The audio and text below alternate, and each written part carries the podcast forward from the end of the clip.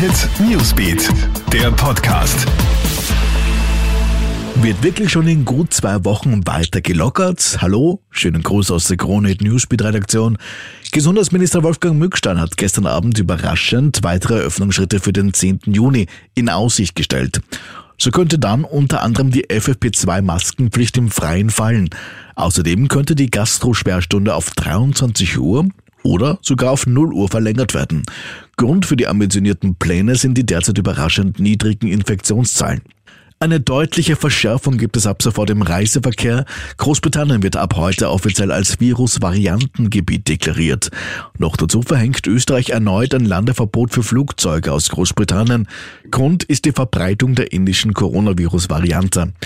In der Verordnung des Gesundheitsministeriums steht also drinnen, dass ab 1. Juni keine Flugzeuge aus dem Vereinigten Königreich mehr in Österreich landen dürfen. Bereits zwischen Dezember und März hatte es so ein Landeverbot für Großbritannien gegeben. Danach wurden die Flüge zwischen den beiden Ländern wieder aufgenommen. Zuletzt hatte sich aber die zuerst in Indien entdeckte Mutation in Großbritannien stark ausgebreitet.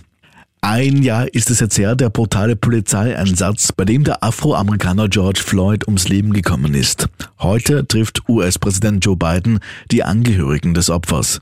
Floyds Tod am 25. Mai 2020 in Minneapolis hatte ja in den USA über Monate hinweg Demonstrationen gegen Rassismus und Polizeigewalt ausgelöst. Biden war damals Präsidentschaftskandidat. Er hat den Kampf gegen Rassismus zu einem seiner zentralen Anliegen erklärt. Und wir bleiben im Ausland. Alle Flugverbindungen werden gekappt. Weißrussland wird noch mehr isoliert. Noch nie dagewesene Sanktionen hat die EU nun in der Nacht auf heute gegen das autoritäre Land auf den Weg gebracht. Am Pfingstsonntag hatte die weißrussische Regierung einen Ryanair-Linienflug in Minsk zur Landung gezwungen. Das Land selbst spricht von einem Bombenalarm als Grund für die Landung. Daraufhin wurde ein regierungskritischer Blogger samt seiner Freundin am Flughafen verhaftet. Wie gestern bekannt geworden ist, könnte der Journalist bereits vor Abflug von weißrussischen Agenten verfolgt worden sein. Der internationale Aufschrei ist jedenfalls gewaltig. Auch die USA wollen nun Weißrussland strafen. Für Präsident Joe Biden sei der Vorfall skandalös. Er möchte die Verantwortlichen zur Rechenschaft ziehen. Soweit ein kurzes Update aus der Kronehit Newsbeat Redaktion. Mehr Infos bekommst du laufend auf kronehit.at.